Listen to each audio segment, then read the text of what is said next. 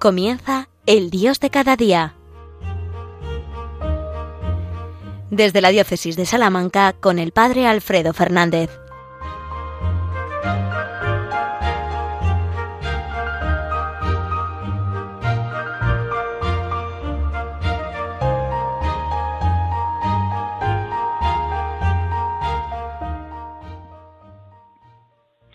Muy buenos días, queridos amigos, queridos oyentes de Radio María. Nos encontramos un día más en la radio de nuestra Madre. Después de haber celebrado la Santa Misa, el momento más importante de toda la jornada, vamos ahora en este programa a intentar seguir escuchando el paso de Dios que cada día sale a nuestro encuentro, que cada día quiere hablarnos al corazón, que cada día quiere transformar nuestra vida y unirnos más íntimamente a Él. Os habla el Padre Alfredo Fernández desde la Alberca, en Salamanca, y estamos en, martes santo, estamos ya en el meollo de los días santos, a punto de entrar en el santo triduo pascual de Jesucristo muerto, Jesucristo muerto, sepultado y resucitado. Y estos, últimos días de la cuaresma, estamos todavía en cuaresma, estos primeros días de la Semana Santa, creo que son un regalo también para que podamos eh, terminar de poner a tono el corazón. No sé si quizás la cuaresma la hemos aprovechado con toda intensidad, o a lo mejor pues los buenos propósitos que nos hacíamos el miércoles de ceniza pues han quedado un poco más allá de buenos propósitos. No lo sé, somos todos tan, tan débiles y tan frágiles que probablemente pues ninguno estemos del todo satisfechos o totalmente contentos con lo que hemos vivido en la cuaresma. Eh, si es así, bueno, pues ¿qué le vamos a hacer? Tendremos que ofrecerle al Señor nuestra flaqueza y nuestra debilidad. Pero todavía estamos a tiempo, todavía estamos a tiempo de decirle al Señor, Señor, estaré contigo, quiero seguirte, quiero estar a tu lado estos días, no quiero abandonarte, no quiero solo aclamarte como los eh, humildes y los sencillos de Jerusalén el domingo de Ramos, como hicimos el domingo pasado también toda la iglesia. No quiero solo acompañarte en el domingo de Ramos, quiero seguir a tu lado todos estos días, quiero vivir muy unido a tu corazón estos días en los que tú nos entregas todo, te nos das por completo hasta el extremo por amor a nosotros quiero corresponder con al menos la pobreza de mi, de mi corazón, pero quiero con ella corresponder a tu amor y devolverte al menos una gotita del amor que tú me has dado y que tú me das y que volveremos a actualizar y a, y a, y a poner en el centro de nuestra celebración y de nuestra vida en estos días. Podemos decírselo al Señor. Y se lo decimos también junto a la Virgen nuestra Madre. ¿Quién mejor que ella para ayudarnos a vivir estos días? ¿Quién mejor que ella para podernos, para ayudarnos a, poner a tono el corazón, para al menos intentar poner a tono el corazón y tratar de vivir con el amor con el que ella vivió estos días tan decisivos y tan centrales y tan fundamentales. Por eso se lo decimos también ahora en la oración. Señor Dios nuestro, somos pobres, frágiles y pecadores. Lo hemos vuelto a experimentar en esta cuaresma. No hemos estado a la altura de lo que tú esperabas de nosotros, pero míranos ante ti Queremos unirnos a ti en estos días, queremos seguirte, queremos entregar todo nuestro corazón, queremos corresponder con nuestro pobre amor al inmenso amor que tú nos muestras. Santa María, Madre de Dios y Madre nuestra, Virgen dolorosa, sosténnos en la esperanza, manténnos unidos a ti para que contigo no desfallezcamos, para que unidos a tu corazón y al de tu Hijo podamos perseverar con Él, entregarnos con Él para la resurrección y la gloria. Amén. Pues sí, queridos amigos, estamos en Martes Santo, entonces no podemos dejar de mirar al Señor que entrega la vida por nosotros, no podemos dejar de, mirar a la pasión del Señor y no podemos eh, permitir, al menos ese es nuestro deseo, que los mm, afanes de estos días eh, pues nos distraigan o nos despisten, nos hagan estar dispersos. Y es una tentación muy, muy fácil, ¿no? En la que es muy fácil caer.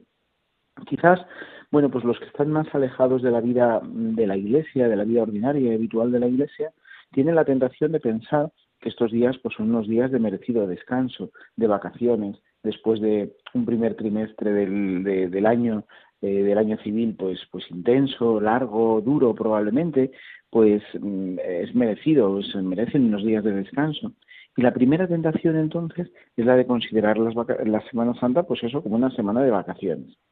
Los que probablemente estamos más metidos en el ámbito de las celebraciones de la Iglesia, los que participamos ordinariamente y habitualmente de, la vida eclesial, tenemos otra tentación distinta en estos días y es la de eh, quedarnos en toda la parafernalia, por decirlo de alguna manera, que rodea estos días. Es decir, vivir dispersos en medio de todos los preparativos, de todos los distintos elementos que, en teoría al menos, nos ayudan a vivir centrados en el Señor. Pero es muy fácil que también nos distraigan. Por eso tenemos que pedirle al Señor, especialmente en estos primeros días de la Semana Santa, que todo lo que hagamos, que todo lo que preparemos, y son muchas las cosas que tenemos que preparar, los sacerdotes ya ni os digo, ¿no? Todo lo que, eh, lo que se nos viene encima, por decirlo así, en estos días. Bueno, pues tenemos que pedirle intensamente al Señor que todo lo que hagamos, que todo lo que preparemos, que todas las meditaciones, que todos los vía crucis, que todas las horas santas, que todo lo que preparemos para estos días nos ayude a vivir más unidos al Señor, más centrados en Él y no dispersos o distraídos o pendientes de los detalles externos. Es una tentación, como os digo, que yo al menos siento también en mí mismo bastante real y por eso pues os la manifiesto para que intentemos juntos, ayudándonos también mutuamente con nuestra oración unos por otros, eh, pues vivir verdaderamente centrados en lo esencial. Y además, como os digo, todos los elementos que rodean estos días, en su sentido original, lo que pretenden es precisamente ayudarnos a vivir más centrados en Cristo, no a dispersarnos o no a, a distraernos, ¿no? Bueno, pues vamos a intentar que así sea. Y para ello, eh, os invito a que hoy, en este martes santo, nos adentremos en la consideración o la meditación de la pasión del Señor, no meditándola directamente, sino pensando cómo serían estos días previos desde el corazón de María. María, como os decía, nuestra Madre, la Santísima Virgen, la reina de esta casa, es la que mejor puede ayudarnos a comprender el corazón del Señor porque ella estuvo más unida que nadie a ese corazón divino del Señor. Y por eso ella, eh, durante toda su vida pública, durante la infancia de Jesús, durante toda su vida pública, y también muy especialmente ahora durante la pasión, puede ayudarnos a adentrarnos en ese corazón divino del Salvador. Eh, ¿Cómo viviría el Señor estos últimos días y cómo los viviría María? Probablemente el Señor era el único que entre el grupo de sus discípulos y de los más cercanos era plenamente consciente de lo que se cernía, de lo que venía eh, ya de manera inmediata. Los apóstoles quizás también empezaban a intuir que, algo iba a pasar, ¿no? que el ambiente se estaba enrareciendo, que, que todas las confabulaciones que habían ido percibiendo entre los herodianos, los saduceos, los eh, fariseos, los escribas, los maestros de la ley, que todas esas confabulaciones iban tomando cuerpo y que el ambiente se iba tensando, iba siendo cada vez más difícil respirar, pero no eran conscientes del todo de lo que iba a pasar. Jesús sí. Por tanto, lo primero que Jesús tiene que experimentar, aparte de ese miedo humano eh, natural ante, ante la muerte y ante una muerte violenta, también tiene que experimentar una profunda soledad, porque los suyos todavía no son capaces de, ponerse en su lugar, de entender verdaderamente lo que está viviendo. A pesar de que él se lo había anunciado, a pesar de que él le había dicho una y otra vez que iba a padecer, que iba a entregar la vida por ellos, los demás no son capaces de entender. Quizás nosotros tampoco somos capaces todavía de entender de verdad la verdadera profundidad, la verdadera hondura de los acontecimientos que vamos a vivir. Pero eso redunda en Jesús en una mayor confianza en el Padre. De quien realmente el Señor puede fiarse es del Padre, del Padre que lo ha enviado al mundo precisamente para esto. Padre, si es posible, aparte de mí este cáliz, pero no se haga mi voluntad, sino la tuya, dirá el Señor en Getsemaní. Y probablemente eso que dice en Getsemaní lo, lo viene diciendo ya desde bastantes días antes, ¿no? Señor, tiene que ser así. No puede ser de otra manera, Abba, no puede ser de otra manera. Si no puede serlo, que se haga tu voluntad y no la mía. Bien, pues en esa confianza que el Señor eh, va depositando de una manera mucho más eh, explícita, mucho más directa, mucho más confiada todavía en el Padre, de esa, de esa confianza también brota pues esa serenidad con la que el Señor afronta estos momentos. Y probablemente también a nivel humano Jesús eh, piensa mucho más en su madre. Eh, os confieso que he descubierto este año algo, y es lo que quería también compartir con vosotros en esta meditación, algo que a mí me ha conmovido mm, personalmente muchísimo. Y es eh, por qué se celebra la memoria de la Virgen de los Dolores, de la Virgen Dolorosa o de los Dolores de la Virgen, en el viernes de la quinta semana de Cuaresma, en el viernes de Dolores, que tradicionalmente se llama así también, o viernes de la semana de Pasión. Eh, claro, para los que nos hemos formado en, una teología posterior al Concilio Vaticano II, en donde hemos comprendido pues toda la estructuración del año litúrgico a partir del, de, por supuesto, del, del triduo pascual, eh, de la Pascua, pero después intentando centrar todas las distintas todas las distintas celebraciones y en concreto después también las memorias de, de, las fiestas de la Virgen, las memorias de los santos en torno al año litúrgico, bueno, pues resulta un poco, un poco sorprendente todavía esa memoria de los dolores de la Virgen en el quinto viernes de Cuaresma, porque además hay una fiesta ya explícitamente establecida en el calendario, que es Nuestra Señora de los Dolores, el día 15 de septiembre, es decir, al día siguiente de la, de la fiesta de la exaltación de la Santa Cruz. Pero, bueno, pues sabéis que en muchos lugares es todavía tradición celebrar los dolores de la Virgen el quinto viernes de Cuaresma. Entre ellos en, la Alberca, en la parroquia en la que vivo y a la que, de la que tanto he aprendido, ¿no? de la gente humilde, sencilla y fiel de, de este pueblo y de esta sierra de Francia. Bueno, pues aquí se vive con mucha intensidad y con mucho fervor la fiesta del Viernes de Dolores. Y se hace toda una novena a la Virgen Dolorosa en esos últimos días de Cuaresma hasta ese Viernes Quinto. Claro, esto no menoscaba en absoluto también la celebración del 15 de septiembre, perdón, que también se vive ese día la fiesta grande de la Virgen de los Dolores. Bueno, pero no se ha perdido esta fiesta de septiembre, perdón, esta fiesta de, Cuaresma. De hecho, eh, el pueblo sencillo vive quizás pues con más eh, atención, con más fervor, incluso estos días en torno a la Virgen. Bueno, ¿por qué, esta fiesta de la Virgen de los Dolores en el, eh, al final de la Cuaresma? Bueno, eh, según una tradición apócrifa que escuchaba de un sacerdote venerable que lo comentaba precisamente en torno a ese día, parece ser que la Santísima Virgen siempre estaba pendiente de Jesús, evidentemente, pero parece ser que Jesús la manda a llamar, le hace llegar un mensaje por los, por los medios que fueran para que ella fuera a Jerusalén en, la semana de la pasión del Señor. ¿no? Eh, es decir, la Virgen que durante la vida pública de Jesús se ha mantenido siempre en un segundo plano, ella vemos en los evangelios que no, no aparece, al menos explícitamente, durante la vida pública de Jesús, probablemente ella le seguía de lejos, probablemente ella era perfectamente consciente de lo que iba pasando, de los milagros que Jesús iba realizando, de las curaciones que, practicaba, pero se mantiene probablemente en, Nazaret, en su tierra, en su casa, y bueno, pues desde allí se une espiritualmente a su hijo, pero nada más. Y ahora, en cambio, en la pasión, sí que los evangelios nos dan una clara fe de ello, eh, la Virgen está en Jerusalén. ¿Por qué? ¿Por qué María viene a Jerusalén a vivir la pasión? Probablemente porque Jesús, una semana antes de morir en la cruz, le dice, Madre, te necesito. Madre, ven a mi lado, necesito que estés a mi lado, necesito que estés conmigo. El corazón humano de Jesús necesita el consuelo de su madre, necesita la certeza de que su madre está ahí, sosteniéndole también con su dolor, porque evidentemente hacer que María tuviera que contemplar físicamente los sufrimientos de la pasión iba a, romperle definitivamente por completo el corazón. Se iba a cumplir esa profecía de Simeón, ¿no? esa espada que atravesaría su alma. Pero Jesús necesita a María.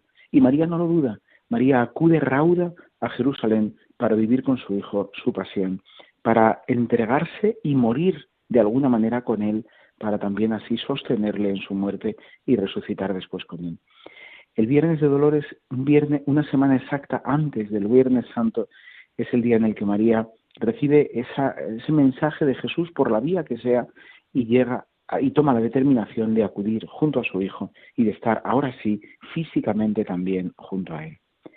Qué hermoso pensar esto, ¿no? Y qué hermoso pensar entonces que Jesús también nos dice a nosotros, te necesito, necesito que estés conmigo, yo voy a dar la vida por ti, yo lo voy a hacer todo, yo lo voy a entregar todo, yo voy a darme hasta el final, hasta el extremo, pero necesito, quiero que tú estés conmigo, quiero que tú me acompañes, quiero que tú también me sostengas con tu entrega, con tu fidelidad y con el dolor que te pueda producir también ver mi sufrimiento, pero así puedes convertir tu sufrimiento en redentor con el mío, como son los sufrimientos de María, corredentores porque se unen al sufrimiento del Señor y así ayudan a salvar el mundo. Bueno, pues os invito a que consideremos esto en estos últimos días de la cuaresma todavía, hasta, hasta la mañana del jueves santo es cuaresma, que que nos metamos en estas escenas que vamos a contemplar desde esta confianza que María tiene en Jesús, a pesar del dolor que le produce tener que contemplar en primera persona todo lo que va a suceder. Y pensemos que el Señor nos dice a nosotros también, como le dijo a su madre, te necesito. No es indiferente para mí que tú estés o no estés. Yo voy a hacerlo todo, yo voy a entregarlo todo, pero no es indiferente para mí que tú me acompañes. Yo quiero que tú estés a mi lado. Yo quiero que tú seas también testigo, que tú sostengas también con tu oración y con tu presencia, con tus lágrimas, que sostengas también mi entrega y que la hagas todavía más fecunda. Bueno, dejamos que, que la música nos ayude a entrar en todo este misterio de amor insondable que estamos contemplando. Te miro a los ojos. Y entre tanto llanto parece mentira que te hayan clavado, que seas el pequeño al que he acunado que se dormía tan pronto en mis brazos el que se reía al mirar el cielo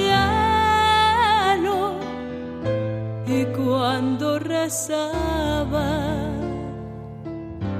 se ponía serio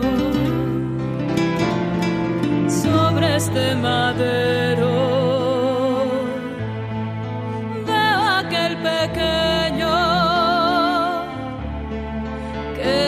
Los doctores hablaba en el templo que cuando pregunté respondió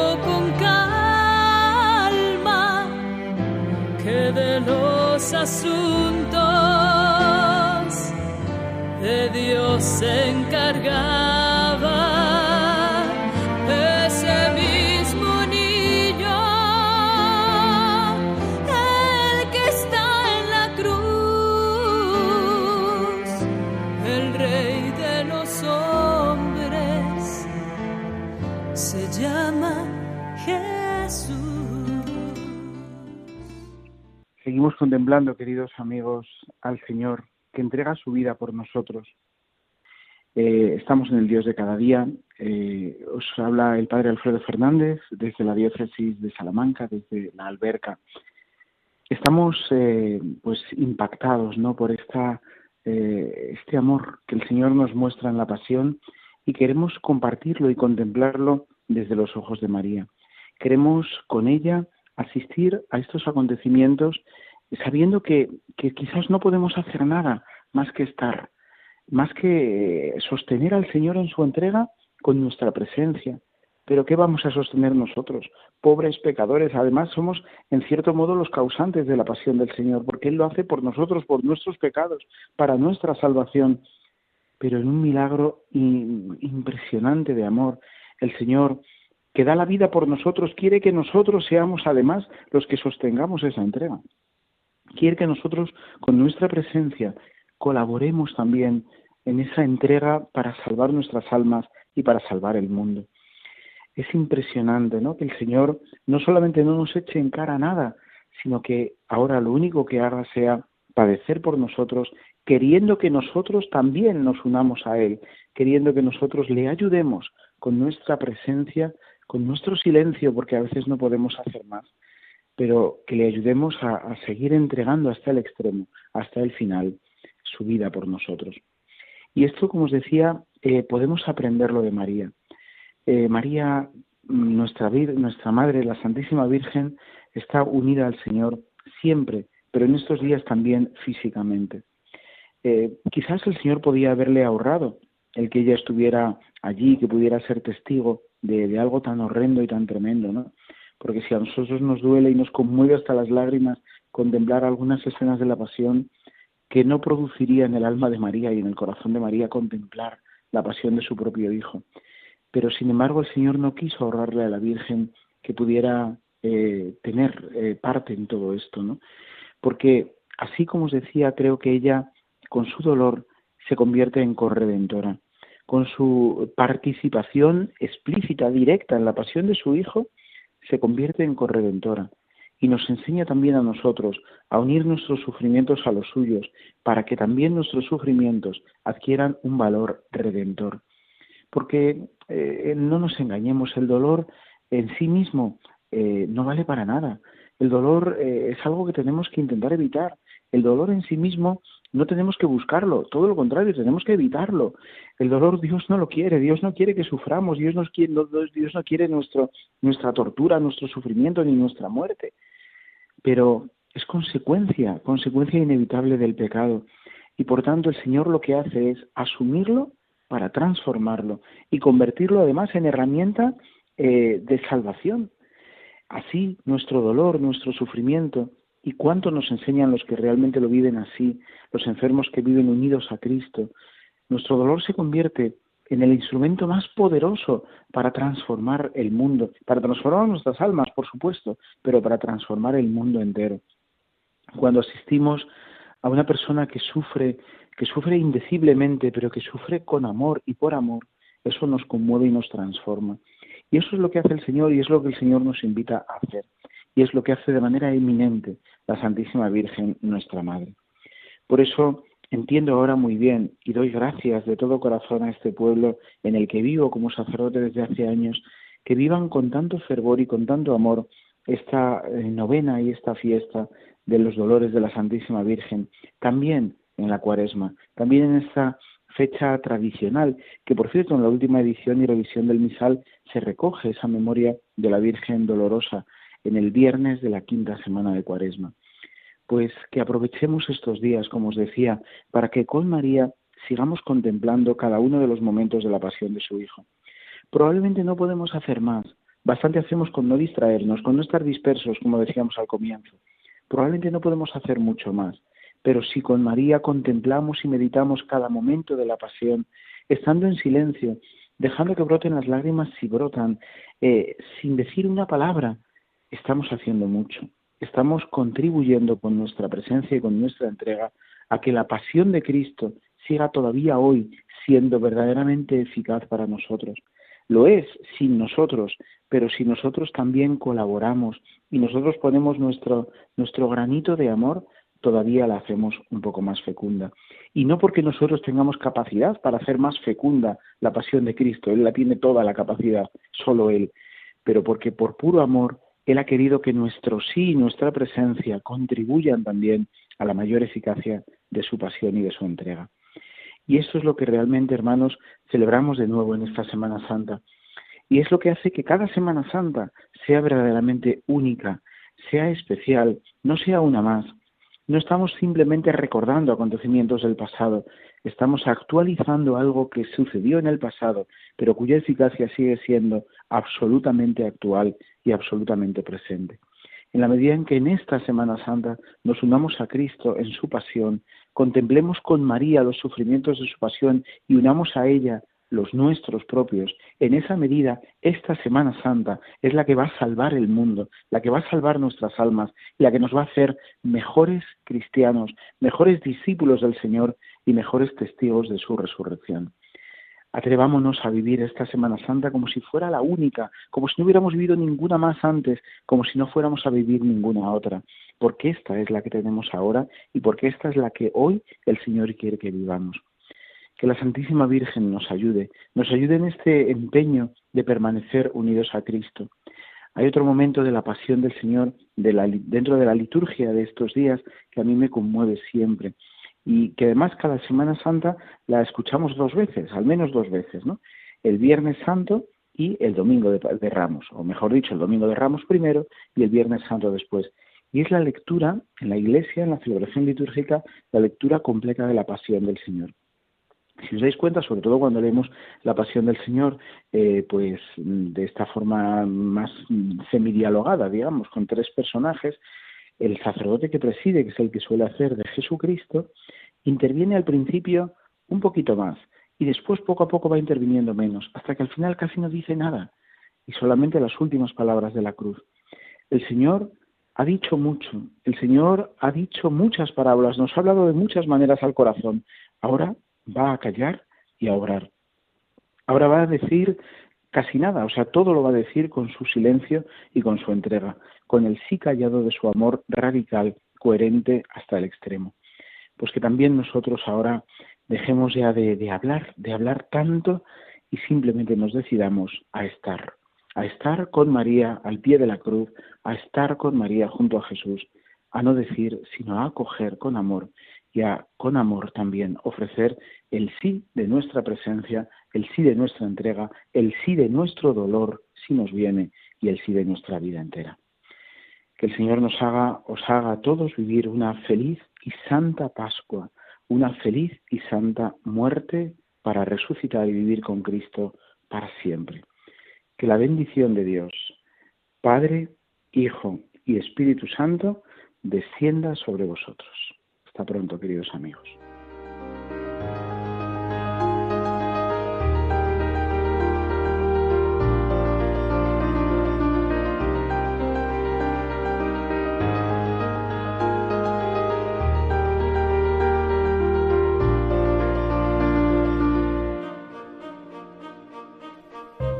Han escuchado en Radio María, El Dios de cada día.